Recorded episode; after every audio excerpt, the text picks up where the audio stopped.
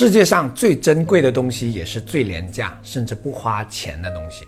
比如，最好的药品和保健品是什么？一定不是花大价钱买来的那些，而是规律的睡眠作息。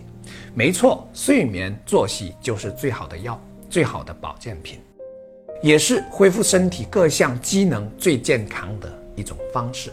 再比如，医治心病最好的良方是什么？一定不是用药，而是用行动。没错，行动就是最好的良方，去做就完了。让自己先忙起来，有事可做。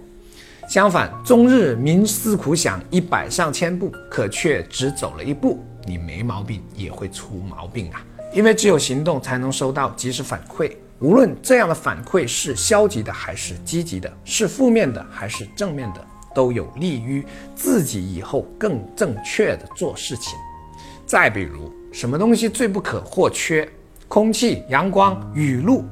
可这些不用花钱的东西是最容易被我们习以为常的。当我们对越来越多生活上司空见惯的东西习以为常的时候，我们就会离幸福越来越遥远。